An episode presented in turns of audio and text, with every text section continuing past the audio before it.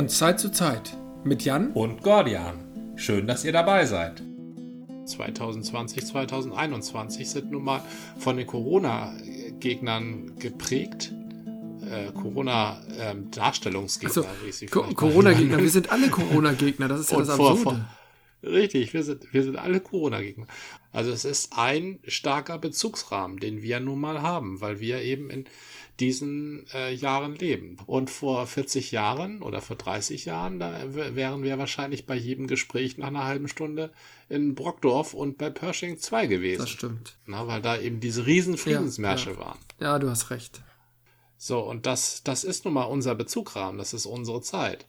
Nur es nervt gerade so. Ich hatte damals, als ich von den Friedensmärschen und Brockdorf und Pershing 2 und all das mitkriegte, na gut, da war ich jung und hatte irgendwie, glaube ich, das immer nur so am Rande mitgerichtet und natürlich schon, dass es da gewalttätige Demonstrationen gab, also insbesondere gewalttätig von Polizeiseite aus, muss man ja sagen. Das hat sich auch, auch nicht verändert. Ja, naja, also da gab es Unterschiede. Also in Brockdorf ist die Polizei mit, mit Hubschraubern da in drei Meter Höhe über den Acker gebrettert und hat Kinderwagen verfolgt das war schon eine andere Nummer. Äh, ja, die Corona-Demos äh, wurden ja zumindest eine Zeit lang äh, geschont. Äh, ich, ich habe jetzt nicht im Blick, ob das immer noch so ist.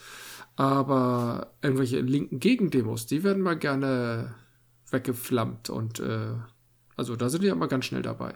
Also Nazis schützen, ähm. habe ich so den Eindruck. Die ähm, Anfang der Anfang November oder sowas da gab es doch diese Demonstration in Leipzig. Die war irgendwie unter ganz starken Auflagen und dann sollte die aufgelöst werden ja. und dann haben die Nazis die letztendlich die völlig unvorbereitete Polizei überrollt. So ist es in meiner Erinnerung. Ja. Und da gab es keine große Gegenwehr. Aber eine gleichzeitig stattfindende linke Demo oder linke Aktion in Konnewitz heißt der Stadtteil in Leipzig, glaube ich, der so ein bisschen links besetzt ist da waren dann Wasserwerfer, obwohl mhm. da nur 50 Leute oder so waren. Und da sieht man schon mal, wie die Prioritäten sind. Und als dann die Wasserwerfer später in Berlin irgendwie eingesetzt ja. wurden, gingen die Bilder äh, rum, dass die Wasserwerfer eigentlich nur freundlich als Dusche eingesetzt wurden und nie zielgerichtet. Und später kamen irgendwelche Ausreden. Also ich glaube, da wurde dann gesagt, ja, denk doch an die Kinder. ich glaube, das hatten wir auch schon mal, äh, die da halt als äh, so ein bisschen als Schutzschild in die erste Reihe gestellt wurden, angeblich. Ich habe das nicht genau gesehen. Und dann dachte ich an die Kinder von Stuttgart 21, äh, wo irgendwie auch keiner so richtig Rücksicht genommen hat. Ist jetzt auch schon wieder ein paar Jahre her. Ja, also warst du schon mal auf Demos, wo es Ausschreitungen gab? Nein. Ich war reichlich auf Demos, wo es Ausschreitungen gab. Ich bin einige, ja, ich habe vielleicht schon mal erzählt, ich war Anfang der 90er mhm. oft in Berlin. Na? Und da bin ich zwei oder dreimal zum 1. Mai mitmarschiert. Damals war es mhm. noch nicht so ein Event von so ganz jungen Leuten, die überhaupt nichts mit der Szene zu tun hatten. Damals war das noch eine Demo ja, der ja. Szene. Ne? Also die Nächte waren nicht ganz so heiß wie dann später. Dafür war mhm. der Tag heißer. So. Und so ein 1. Mai-Umzug, also da marschierte schon immer Leute mit, die Krawall ja, machen wollten. Na? Die sind dann ausgebrochen aus dem Zug, also und der sogenannte schwarze Block. Mhm. Und der wurde von der Polizei massiv beobachtet und der wurde auch von der Polizei ja. angegriffen. Na? Also die Polizei hat dann so einen Keil in die Demo reingemacht und hat sich auf den schwarzen Block gestürzt. Na? Und der schwarze Block war auch nie mhm. unvorbereitet auf sowas. Na? Die waren auch immer ja. vorbereitet. So, das sind schon so zwei äh, Dinge, die sich so aufaddieren. Äh, so. Und was die Rechten gemacht haben, wenn die Demos gemacht haben, und das haben sie auch lange Zeit äh, versucht, also jedenfalls aus der Kühnenbewegung herauskam. Äh, die so. Kühnenbewegung war das irgendwie diese, wie hieß, der hat auch eine Partei gehabt, oder? Ja, die FAP, aber das ist nicht so. ganz so entscheidend. Das war der Neonazi ja. zu unserer Zeit, der Michael ja. Kühn hieß der, glaube ich, ne? Ex-Bundeswehroffizier oder auch als aktiver Offizier noch angefangen und letztlich an AIDS ja. gestorben. Da haben sie noch so eine Freundin vorgeschickt, die seine Verlobte gewesen sei, aber dass der äh, nicht so an Frauen interessiert war, das war mhm. ein offenes Geheimnis. So, und der hatte nämlich damals angefangen mit dieser, wir müssen raus aus dieser Schmuddelecke, wir müssen unsere Begriffe positiv ja. besetzen. Na, wir müssen nicht immer nur von Hitler erzählen, sondern äh, von ja, Deutschland. Ne? und sowas. Ne? Und wir müssen singen und wir müssen. Und der hat halt auch verordnet, dass man nicht irgendwie rumprügelt mhm. und brüllt, sondern dass man halt im Gleichschritt marschiert. Oder halt ordentlich marschiert in der Mitte der Straße ja. und kein Krawall macht. So. Und das machen die Nazis, glaube ich, heute noch. Die Huls, das ist eine andere Nummer. Die suchen sicherlich Kontakt mit der Polizei und ich glaube, da geht die Polizei auch gegen an. Na? Aber gegen so eine große hauptsächlich sich friedlich verhaltene, so staatsfeindlich mhm. die auch sind, mit ihren umgedrehten Deutschlandsfahnen und ihren Reichskriegsflaggen sind es ja nicht. Das sind ja, alte ja. Reichsflaggen, die sie da rumschwenken. Ähm, da geht die Polizei ja nicht hin und löst die Nee, auf. das ist klar. Aber ja. eine linke Demo, die auch mal irgendwie was anzündet und in Konnewitz hat auch wieder was gebrannt.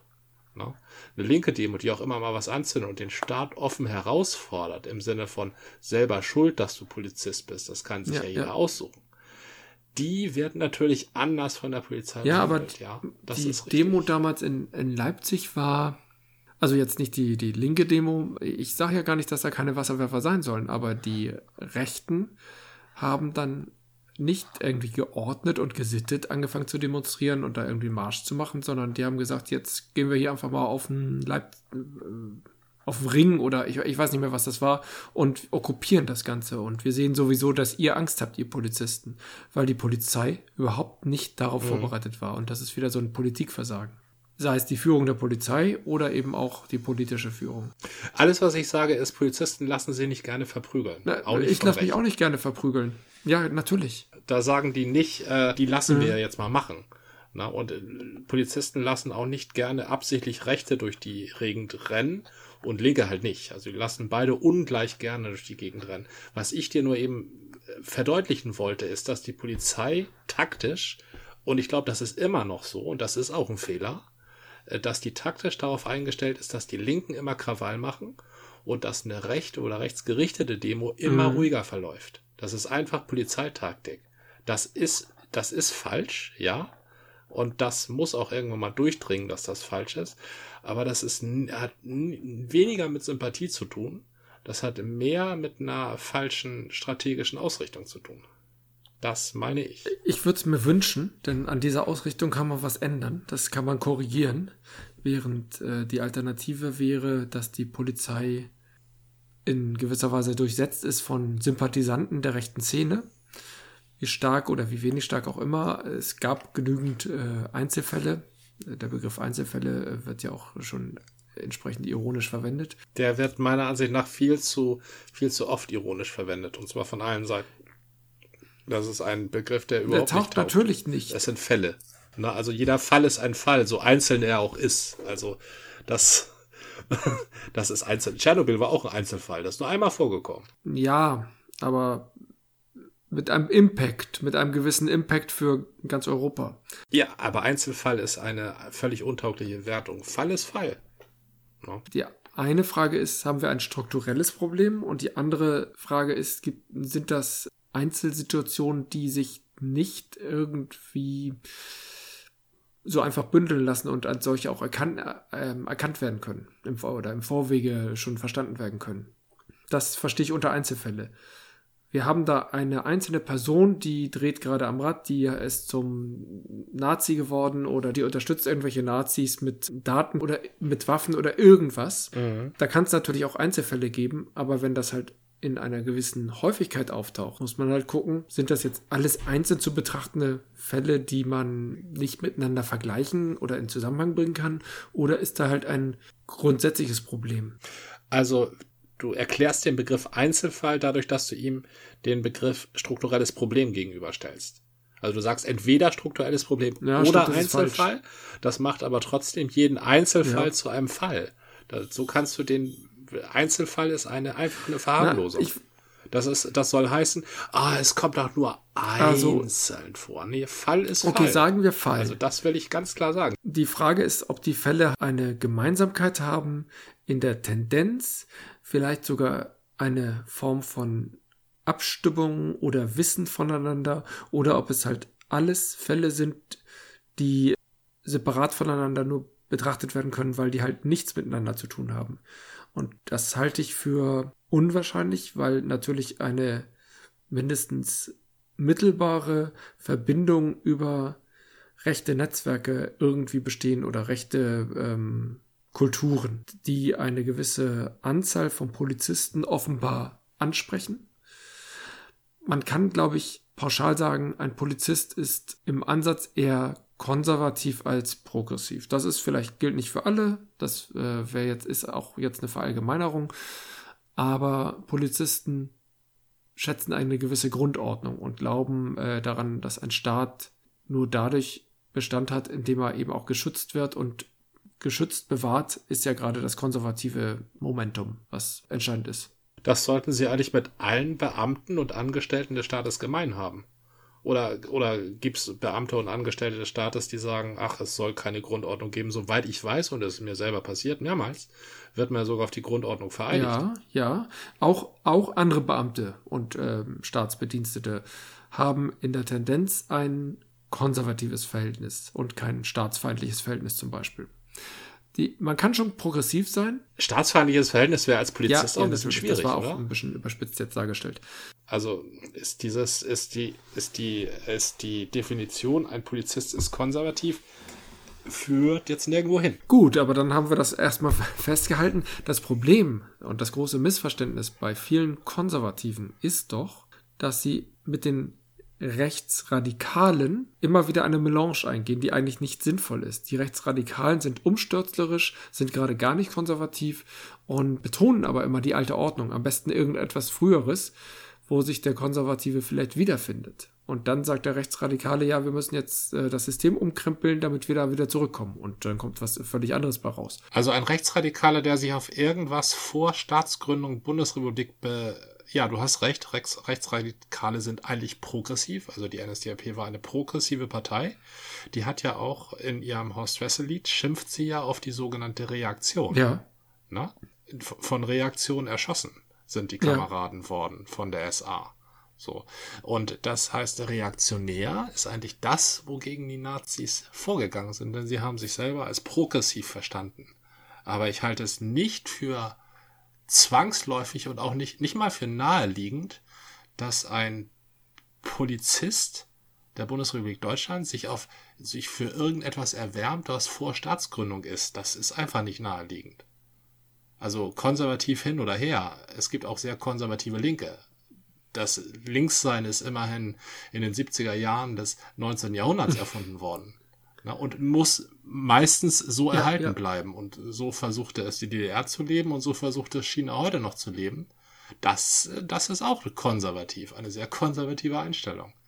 Also ich glaube, konservativ taucht da nicht, ähm, auf das Recht und auf Ruhe und Ordnung zu setzen. Ja. Ich glaube, das ist das, was, was Polizisten wollen. Die wollen Ruhe und Ordnung. Ja. Aber dadurch sind sie ja nicht rechts also rechtstreu vielleicht. Rechtstreu wäre halt äh, ideal und das äh, ist absolut wünschenswert, aber wieso gibt es immer wieder eine stärkere Nähe oder auch Blindheit, weil man irgendwie da nichts Böses erwartet, zum Rechtsradikalen?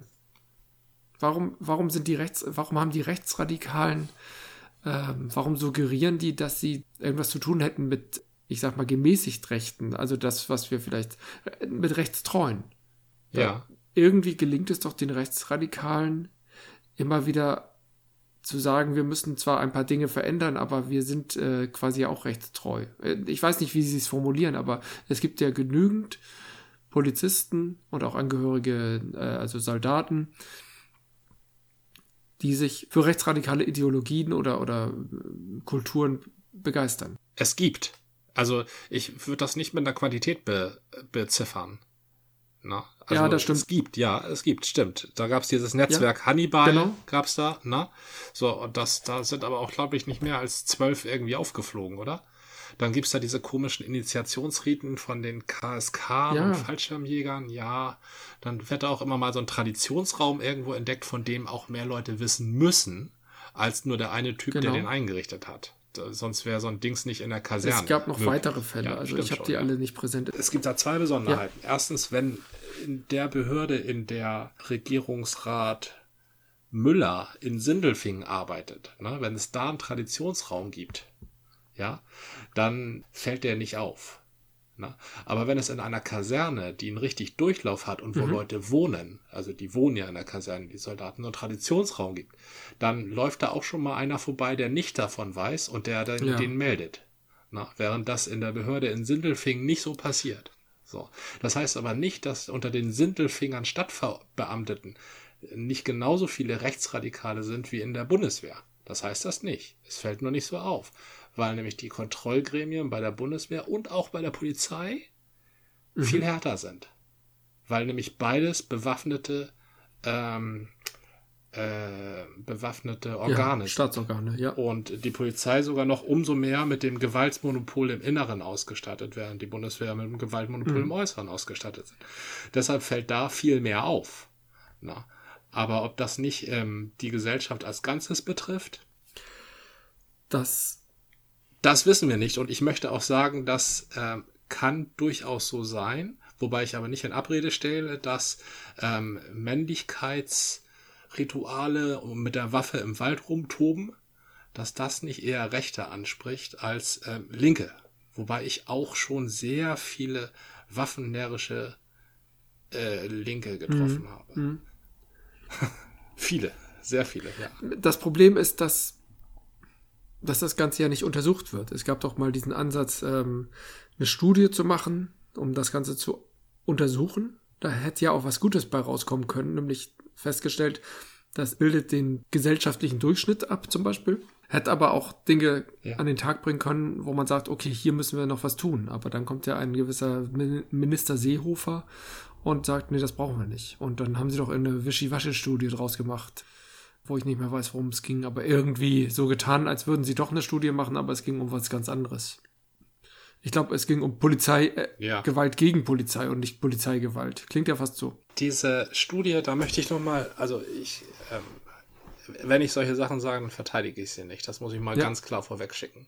Man darf ja heutzutage keine Position mehr einnehmen, ohne sie notwendigerweise zu, äh, zu haben. Doch, doch, bei, hier darfst du das. Ja, was ich mir sehr gut vorstellen kann, ist, der Seehofer hat sich einfach erinnert, jedenfalls habe ich mich da sofort dran erinnert, an diese komische Göttinger Studie vor drei, vier Jahren, die die Ostbeauftragte des Bundes in Auftrag gegeben hat. Erinnerst du dich an die? Nein. Das war eine Studie von, von Göttinger, die sahen, als sie sie präsentiert haben, saßen die da alle im T-Shirt rum und mit Strubbelhaaren. Also das waren so ganz junge Soziologiestudenten, aber alle promoviert. Ja. Ne? Und die haben herausgefunden, im Auftrag der Ostbeauftragten der Bundesregierung, die hatte so rote Haare, ist glaube ich sogar heute noch Ostbeauftragte, dass ein Viertel der Ostdeutschen ein geschlossenes rechtes Weltbild haben. Ja. Nazis sind. Ja. So. Und das hat riesen Proteste hervorgerufen und ist auch zurückgezogen worden. Also jeder einzelne Ministerpräsident von rechts bis ultralinks im Osten hat sich dagegen ausgesprochen und hat diese Studie verdammt. Und dann hat die Ostbeauftragte irgendwann gemerkt, dass sie dass, dass sie so etwas besser nicht herausfinden sollte. Na? Weil sie nämlich den ihr Schutzbefohlenen, also deren Integration in die, ähm, ja, was die Ostbeauftragte halt macht, also den Ausgleich zwischen Ost und West herstellt, mhm. das läuft denen zuwider, wenn sie ein Viertel ihrer Leute da als Nazis bezeichnet. Das zweite ist, und, nichts anderes würde bei so einer Bundeswehr- oder Polizeistudie herauskommen, weil die wird ja von Soziologen gemacht, die nach ideologisch bedenklichen Leuten am rechten Rand forschen.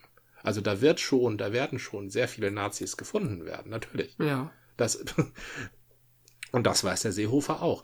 Aber so eine Studie die würde dann wieder einen Aufschrei erzeugen. Und wenn diese Studie auch herausfindet, und das ist genau das, was in der Gesellschaft ist, ein Viertel Nazis sind in jedem Bundesbürger. Das wird die Studie herausfinden. Aber was, was dabei herauskommt, ist, in der Polizei ist jeder Vierte ein Nazi und die Polizei wird sich dann auf der Straße nicht mehr durchsetzen können. Ne? Ja. Weil sie immer, egal was sie macht, wenn sie irgendeinen verhaftet, der nicht irgendwie blond, blauäugig und in fünfter Generation Preuße ist, verhaftet, sich immer dagegen wehren muss oder in Berlin ist das ja heute schon so, dass sie das nicht vielleicht aus rassistischen Gründen gemacht habe, diese Verhaftung. Mhm. Na, und das ist dann ein riesen Papierkram und erschwert die Polizeiarbeit. Die Polizei würde konsequenterweise gewisse Leute überhaupt gar nicht mehr anhalten oder verhaften, weil sie sich das alles sparen will. Würde sich also aus Teilen der Gesellschaft zurückziehen, sogenannte No-Go-Areas erschaffen, ne, weil sie immer, wenn sie dahin gehen, äh, als ähm, äh, ideologisch äh, auf der Wanderschaft betrachtet werden würden und das würde den Rechtsstaat unterminieren. Ich denke, das hat sich Seehofer gedacht. Aber dass du dich nicht an diese Göttinger Studie erinnerst, das ist na gut, die ist irgendwann, also die ist wirklich. Wenn die einkassiert wurde. Also die ist richtig, das war richtig herausgefunden. Also das war fest, das war peer-reviewed und sonst was und plötzlich zack. Ich entsinne mich nö, daran, dass diese Aussage getroffen wurde. Ich wusste nicht warum, dass es halt eine Studie gab. Ja. Und natürlich ist es ein Problem für die Ostbeauftragte, da hast du natürlich recht. Ich meine, ich finde den Begriff Ostbeauftragte ja. auch oder den, den, die Funktion einer Ostbeauftragten, eines Ostbeauftragten sowieso ähm, schwierig, aber trotzdem nachvollziehbar. Vielleicht machen sie ja eine Studie, aber hängen das nicht an die große Glocke. Also was ich sagen wollte, ist, ich bin nun auch nicht der Meinung. Ne? Meine, meine Meinung ist dazu was anderes, aber wir wollen ja versuchen, das gesamtgesellschaftlich zu betrachten. Ja. Das sind ja gesamtgesellschaftliche Themen. Ein Großteil der Trump-Wähler, und das ist die Hälfte. Ja, ja. Die Hälfte also so toll das ist auch ist, dass Biden gewonnen hat. Aber die Hälfte wählt Trump. Ja. Und du wirst sie nicht davon abhalten, äh, also je mehr du ihnen erzählst, ihr seid scheiße, mhm. desto mehr werden sie das tun. Ja, ja. Und je mehr du Leute als Nazi beschimpfst, umso mehr sagen die, ja, ist mir egal, dann bin ich das halt. Jetzt Oder aber, äh, genau. ach, so definiert man das. Als so definiert man das, dann bin ich das wohl. Mhm. Na? Je mehr du das tust, desto mehr desto weniger kannst du miteinander sprechen. Und nichts, nichts ist schlimmer in der Demokratie. Wir müssen uns leider miteinander auseinandersetzen, weil wir können ja nicht aufgrund unserer moralischen Besserseins, also aufgrund unseres moralischen Besserseins, den anderen einfach befehlen, ja, ja. Ähm, die Klappe zu halten. Die machen sie ja äh, trotzdem auf. Oh, ich habe mal vor einem Jahr oder so ein sehr gutes Interview von Holger Klein mit einem Lehrer, wenn ich mich recht erinnere, einem hessischen Lehrer, der aus dem Osten stammt, also Thüringen, Sachsen-Anhalt, weiß ich nicht. Und der hat auch gesagt, ja, er kennt natürlich aus seinem Heimatumfeld, wo, wo er herkommt, da kennt er viele Leute und da sind einige Nazis oder haben ähm, rechte Ansichten. So, ich weiß gar nicht, ob das jetzt explizit Nazis sind äh, oder Nazis waren vielmehr. Und er hat auch gesagt, man muss und da kommen wir zu diesem Punkt, man muss mit den Leuten reden. Und es gibt natürlich Nazis, mit denen mhm. du nicht reden solltest. Insbesondere nicht öffentlich, weil da haben die ihre Agenda. Aber wenn du Menschen kennst und mit denen dich unterhältst und fragst, warum denkst du denn so, warum sagst du das denn, dann kommen manchmal ganz andere Sachen dabei heraus. Und die sind zwar mittlerweile zum Nazi vielleicht geworden, vielleicht auch, weil sie durch eine Studie in dieser Ecke gedrängt wurden, aber haben halt irgendwelche Sorgen und Probleme, die ganz anders ansetzen. Und da sind die vielleicht nicht für immer drin verloren. Aber ich, ich habe, das Problem ist, dann müsste man, müsste, müssten drei Viertel der Bevölkerung mit einem Viertel potenziellen oder echten Nazis ständig reden. Und das wollen die doch alle gar nicht. Also halten wir das offenbar aus. Äh, wir reden, wir reden ja miteinander. Also. Ja, wir beide Was? ja. Was? Ja, Nochmal. Nein, ich meine, die Bevölkerung redet ja miteinander. Also noch. Mhm. Na, noch werden Dinge besprochen. Es gibt allerdings auch immer mehr ähm, Provinzbürgermeister und Bürgervorsteher, also diese halb- und voll Ehrenamtlichen, die zurücktreten aufgrund von Druck. Ne? Ja, Druck und Drohung. Druck und Drohung, mhm. ja, richtig. Und das ist ganz schlimm. Und dagegen muss vorgegangen werden. Ich, das Problem ist wiederum ja nicht, das mag kein, das ist nicht immer ein Nazi-Problem, glaube ich. Das Problem ist auch immer, dass du vielen Leuten erzählst, dass ihre Meinung interessant ist. So, in dieser Internetwelt. Aber ich glaube, da haben wir schon mal drüber philosophiert. Ja, ja. Weißt du, wer das mit diesem Nazi-Problem am besten gesagt hat? Wer denn? Douglas Adams. Erinnerst du dich daran? Per Anhalte durch die Galaxis? Äh, ich erinnere mich natürlich an das Buch. Der hat über Nazis gesprochen? Ja. Ähm, nicht direkt. Doch, sehr direkt. Okay. Ja, nicht direkt. Okay, äh, natürlich schon verklausuliert. Da war ein äh, universumsweiter Eroberungsfeldzug von äh, Leuten, die auf einem Planeten lebten namens Cricket. Ja. So. Und die die liebten halt ihren Planeten und ihr beschauliches Leben und waren fleißig und lebten so in einem ländlichen auf einem ländlichen Planeten und hatten keine Ahnung, dass das Universum draußen existiert. Mhm. Na, die schauten zwar in den Himmel, aber dachten alles, es gibt nur sie, mhm. dachten sie. Und damit waren sie fröhlich. Und eines Tages stürzte so ein Raumschiff ab auf diesem Planeten. Und da erkannten die Leute, dass es ein Draußen gibt im Universum. Mhm. Und in dem Moment begannen sie das zu hassen. Also alles zu hassen, was außerhalb ihres Planeten war. Ja. Dann haben sie dieses Raumschiff erforscht und weil sie eben so fleißig und tüchtig waren, haben sie lauter Raumschiffe gebaut also haben sofort die Raumfahrt entdeckt mhm. und haben das ganze Universum mit Krieg überzogen, weil sie es eben hassten. Ja. Und immer wenn man zu den Diplomaten geschickt hat, warum hasst ihr uns denn, können wir uns nicht einigen, dann haben die gesagt, nee. Und haben geschossen. So. Und dann hat das Universum dann nach einem großen, sehr verlustreichen Krieg es dann geschafft, diesen Cricket-Planeten in eine eigene Dimension zu beamen, wo nur dieser Cricket-Planet existiert. Ja. Danach waren alle glücklich. Danach waren die Leute auf Cricket glücklich, weil es kein draußen mehr gab und das Universum war glücklich, weil es die Leute von Cricket nicht mehr gab. Also es gab da keine Auseinandersetzung. Ja. Es gibt halt Leute, die wollen die Welt brennen sehen. Und manchmal gibt es ganze Völker, die das wollen. So. Und wenn das halt zusammenfällt mit einem sehr, sehr tüchtigen Volk, ja. dann wird das auch ein großer Brand. Ja, erinnert mich irgendwie an unsere Geschichte. Ja. Aber ich glaube, dass nicht das Volk die Welt brennen sehen wollte. Ich glaube, dass sehr viele in diesem Volk die Welt brennen sehen wollten. Aber ich glaube, dass sehr viel mehr Leute es nicht sehen wollten, es nicht äh, verstanden haben, was da gerade abgeht oder nicht verstehen wollten und im Zweifelsfall irgendwas mitgemacht haben, aus Bequemlichkeit, Gedankenlosigkeit und sowas. Und plötzlich waren die Strukturen, wie sie, na, plötzlich nicht, aber haben die Strukturen entstehen lassen und die Menschen gewähren lassen, die halt die Welt brennen sehen lassen wollten. Obwohl sie es sehr klar und sehr deutlich ausgedrückt haben. Es war ja überhaupt nichts, oder nichts weiß ich nicht, aber sehr vieles war ja sehr deutlich im Vorwege formuliert worden. Von Hitler, von, von Goebbels äh, wurden ja viele Dinge sehr klar ausgesprochen. Und sie sind dann auch häufig so gekommen.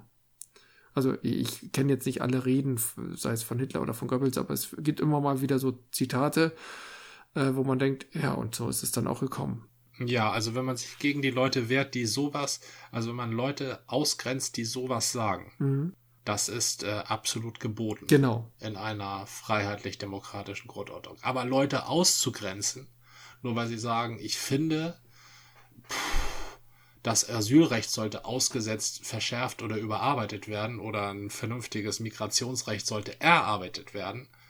Das ist nicht in Ordnung. Nee, das kann doch eine Meinung sein. Das muss nicht meine Meinung sein. Ich bin da aus Menschenfreundlichkeit und äh, pragmatischen Gründen und, und wirtschaftlichen Gründen, wie auch immer, de demografischen Gründen sehr dafür, dass wir ein Einwanderungsland sind, aber es kann andere Leute geben, die sehen das nicht so. Und dann kann man sich darüber unterhalten und findet vielleicht äh, Gründe, was dafür und dagegen spricht. Die Frage ist bei dieser Studie in, aus Göttingen, wenn die sagen, ein Viertel der BewohnerInnen im, in den fünf östlichen Bundesländern sind Nazis. Mhm. Was meinen die denn damit? Ich glaube, der Begriff war geschlossenes rechtes Weltbild. Ja, okay. Es kommt halt auch immer darauf an, was fragt ein Göttinger Soziologe? Ja. Fragt der Göttinger Soziologe, finden Sie es angemessen, dass Sie nach jeder Begrifflichkeit, die eine berufliche ähm, Qualifikation benennt, wie Lehrer oder Polizist, eine kurze Pause machen und dann ein In hinterhängen? Oder finden Sie das nicht in Ordnung? Und dann antwortest du, nee, finde ich nicht in Ordnung. Und dann kriegst du gleich so einen Punkt auf der Rechtsseinskala. ne? Das ist, ja, das ja. ist, also Forscher, also gerade Soziologen, die wohnen halt auch in einer Bubble. Ja, ne? ja. Und für die ist es natürlich un unmöglich, äh, dass, äh, also für die ist halt ein, äh, das generische Maskulinum äh, ein Mittel der Unterdrückung der Frau. Ja, aus ihrer. Bubble-Sicht durchaus berechtigt. Mhm. Das ist so im akademischen Diskurs momentan. Ne? Das ist, ist einfach so. Ja, genau. Aber das ist halt nicht im Diskurs, wenn du Mechatroniker in Leuna bist. Da ist dir das halt nicht bewusst. da ist dir das nicht bewusst, da ist es deiner Frau nicht bewusst, deiner Schwester, deiner Mutter, da ist das niemandem bewusst. Mhm. Aber wenn du in Göttingen Soziologe bist, ist dir das sehr wohl bewusst. Also da, da würde ich als Leuna äh, Mechatroniker auch gar nicht wissen, warum ich jetzt plötzlich rechts bin, nur weil ich da so ein Kreuz gemacht habe. Das würde ich ja, einfach, ja. das wäre mir einfach nicht klar. So. Und wenn man mir das dann erzählt, das ist aber rechts, dann kann es schon sein, dass ich da bockig werde. Das ist dann auch nicht mal ein menschlicher Makel, sondern eine sehr verständliche Reaktion. Oder sehr will ich gar nicht sagen. Eine verständliche Reaktion. Hm. Wir wissen nicht, ob es so war. so passieren aber solche Dinge. Ja, ja, sowas kann passieren. Dass äh, bestimmte Befragungen, die haben ja auch schon ein Modell angelegt. Und ein gewisses Verständnis und vielleicht eine Erwartungshaltung. Das ist ja das Problem. Wenn du eine Studie startest, hast du ja eine Erwartungshaltung. Du denkst vielleicht, ah, da sind ja einige Rechte, die wollen wir jetzt mal rausfiltern. Und dann waren es noch ein paar mehr als Ja. erwartet und dann sagst du halt, ja, das sind alles Nazis. Wenn du ein soziologischer Forscher bist, der nach rechten Tendenzen in der Gesellschaft forscht, dann bist du ja auch nicht lange ein soziologischer Forscher, wenn du herausfindest, dass die nicht existieren. Und dir dann einen anderen Job suchen. Boah, das geht jetzt aber doch ganz Das- schön.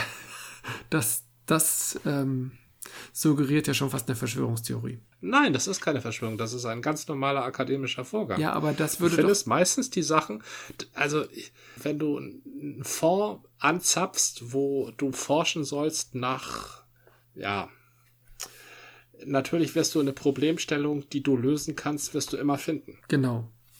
Ja, das ist so. Also klar, du kannst auch sagen, das ist nur 10%, aber du wirst was finden. Dass du da gleich ein Viertel findest, das ist schon sehr gut gesucht. aber äh, übrigens, Erwartungshaltung hast du eben gesagt, Ja. ne? Da ist mir was eingefallen bei diesen ähm, Assoziativtests, also wo du ein Wort einer Sache zuordnen musst. Ja. Hast du mir mal geschickt, Ja, so einen ja. Assoziativtest. Wo Mit du, schwarzen und wo du weißen ein oder Wort einer Sache ja, zuordnen musst? Genau. Das kannst du ja auch mit blauen und grünen Legosteinen machen, um herauszufinden, welche hast du lieber. Ne? Und da teilst du ja ein Wort einer Sache zu und dann äh, findest du bei der Auswertung heraus, das ist dieser Assoziativtest, äh, wie du zu der Sache stehst. Indem du diese Worte schnell zuordnest oder halt auch Ja, richtig oder zögerst. Mhm. Ne? Und diese Zögerung, die, die wird dann gemessen und je mehr du zögerst, umso schlechter findest du die Sache selbst, wenn du was Positives zuordnest. Und wenn du schnell was Negatives zuordnest, dann ist, ist für diesen ist Assoziativtest klar, dass du die Sache selbst als Ganzes als negativ siehst. Mhm, mhm. Und da ist eine Schwierigkeit schon allein in der Übersetzung bei Erwartungshaltung. Erwartungshaltung heißt auf äh, Englisch nämlich Excitement. Excitement heißt doch, ist doch eher sowas wie aufgeregt. Aufregung, richtig. Exciting, das ist aufregend, Ja. aber das ist aufregend im Sinne von erfreulich. Okay. Also so Weihnachten. Ja. Weihnachten ist excitement. Aber Aufregung Ja. ist eigentlich für uns deutsch Sozialisierte ungemütlich. Plötzlich ist da Aufregung. Das ist laut und Leute rennen durcheinander. Vielleicht ist da irgendwo ein Feuer ausgebrochen oder ein Gasleck. Ne? Aufregung. Ist gar nicht so positiv. Mm, So. Gibt doch schon, doch, doch, es gibt schon die weihnachtliche Aufregung oder ich bin ganz aufgeregt. Aber stimmt, das ist meistens, wenn man aufgeregt ist, hat man selbst im Positiven, dann hast du Lampenfieber oder ja, du hast recht. Ah, jetzt kann ich mich aber wieder aufregen. Das ist ja wohl nicht, das ist nichts Na, Positives. das ist aber jetzt auch anders Was? ausgedrückt. Deutschland hat 6-0 verloren, da rege ich mich auf. Juhu, ich reg mich auf. Das ist aufregend. Nein, es ist nicht aufregend. Ich reg mich auf. Das sind zwei verschiedene Dinge, die du gerade nennst. Ich rege mich auf, ist was Ja, anderes als Aufregung. aufregend. Nee, das sind zwei verschiedene Dinge. Das ist verrückt, weil es eigentlich das gleiche Wort ist, aber aufregend ist was anderes als ich rege mich auf. Ah, Exciting wird als aufregend übersetzt, aber Excitement ist die Aufregung. Ja, aber ich wollte sagen, wenn ich sage, ich rege mich auf, das ist negativ konnotiert. Wenn ich sage, das ist ja ganz aufregend hier, dann kann das auch spannend sein und Oder interessant. ich bin aufgeregt. Ich bin Richtig. aufgeregt. Aber ja. ich rede ja nicht von ich bin aufgeregt, sondern ich rede von der Aufregung. Da muss man nur ganz vorsichtig sein. Das Wort Aufregung hat mehrere Konnotationen im Deutschen. Wenn du erstmal sagst, die große Aufregung, ja, dann ist es erstmal so, oh, da haben sich alle aufgeregt. Völlig richtig. Aber gleichzeitig, es ist aufre et etwas ist aufregend, das ist positiv. Ich ähm, rede jetzt aber von dem Substantiv und nicht von dem Verb. Ja, okay, ich wollte nur darauf hinweisen, dass dieser gesamte Wortstamm sehr flexibel ist in, in den verschiedenen Ausprägungen. Und ich wollte darauf hinweisen, dass eine simpler Übersetzung, eine nicht sehr sorgsame Übersetzung, so einen ganzen Assoziativtest Ja. durcheinander bringen kann. Ah, okay. Weil da geht's ja meistens um Prozentwerte, Ja, ja. also um Milliprozentwerte. Das sind ja wenigen Millisekunden, die da darüber entscheiden, ob du etwas zögerlich hinwischt oder ob du etwas mit voller Überzeugung hinwischt. Oder vielleicht, weil du erstmal drüber nachdenkst, ah, ist jetzt hier aufregend im Sinne von gut oder schlecht gemeint. Mhm. Das war aber auch nur, weil ich, das sage ich aber auch nur, weil ich denke, dass solche Tests auch Bestandteil des Herausfindens äh, einer eines geschlossenen rechten Weltbilds sein könnten. Und da, da sind kann wir, viel schiefgehen. Und da sind wir genau bei dem Problem, dass das Modell und die Annahmen von einer Studie oder sonstigen wissenschaftlichen Arbeit ganz viel schon setzen im Vorwege. Und wenn du dann damit losgehst, das mit Modell, dieser Setzung. die Annahmen, mhm. genau, richtig. Und der Kontext, aus dem du die Fragen formuliert hast. Ja. Nämlich aus deiner akademisch gebildeten, in Göttingen sozialisierten Bubble will ich das ja gar nicht nennen, aber das ist ja das, Bubble, jeder also. akademische also. Diskurs ist ja, ja eine Bubble, ja, ja genau. nenn es Bubble, ja. Und dann gehst du nach Leuna oder Skopau und da denkst du, die die verstehen dasselbe darunter, wenn du sie fragst. Ja. Und so entstehen große Missverständnisse. Und ich glaube, dieselben Missverständnisse entstehen auch zwischen Forschern. Ich will ja nicht sagen, dass das alles Soziologen, aber es werden wohl Soziologen sein, die so eine Studie machen. Und Polizisten. Mhm. Soweit ich weiß, haben die, haben die äh, Innenminister, die diese Studie, die werden ja gemacht, diese Studie, in Niedersachsen und Hamburg auf jeden Fall, haben die sich ausbedungen, dass die Forscher oder haben die Forscher das selber gesagt? Die sollen jedenfalls mitgehen im Arbeitsalltag mit den Polizisten. Ja, aber genau das ist doch der Ansatz, dass man von vornherein einfach sagt, wir machen nicht irgendeinen so Assoziationstest und arbeiten nicht aus unserer Bubble, sondern gehen das professionell an in Kooperation, indem wir halt mit den Pol mhm. Polizisten, mit dem, dass man dann so eine Art Beirat hat, ganz typische Vertreter aus allen Ebenen der Polizei und allen Bereichen der Polizei irgendwie sagen, nee, da können sie uns nicht kommen, das wird ja völlig missverstanden. Oder, also, dass da halt ja. äh, ein Verständnis im Vorwege aufgebaut wird, um dass die letztendlich die Vorurteile, die zur Modellführung oder zur Studienausrichtung führen, dass die im Vorwege ausgeräumt werden können und dass, dass ein Verständnis einfach entstehen kann. Ich glaube, das ist ganz wichtig. Und wenn die vor zwei oder drei Jahren, nee, vier Jahren, 2016? Ja, das, also es ist auch mehr so gef gefühlte Zeit, ne? Es gibt ja gefühlte Temperaturen und es gibt gefühlte Zeit. Ja, also, also vor fünf Jahren. Allein, dass ich vorhin behauptet habe, vor 30 Jahren sei die Friedensbewegung gewesen, dabei war das vor 40. Das Ach, war stimmt. fast 50. Ja. Fast 50. Ja, ja, ja. Vor 30 Jahren war da gar nichts mehr. ähm, nee. Das war, so wie es zumindest klingt, eine nicht sehr kooperative St oder, äh, Studie, wo man irgendwie miteinander geredet hat, sondern wo die Leute einfach dahingegangen sind, nehmen wir mal so an, und komische Fragen gestellt haben. Ja. Also es ist so oder so ist es wichtig, miteinander zu reden.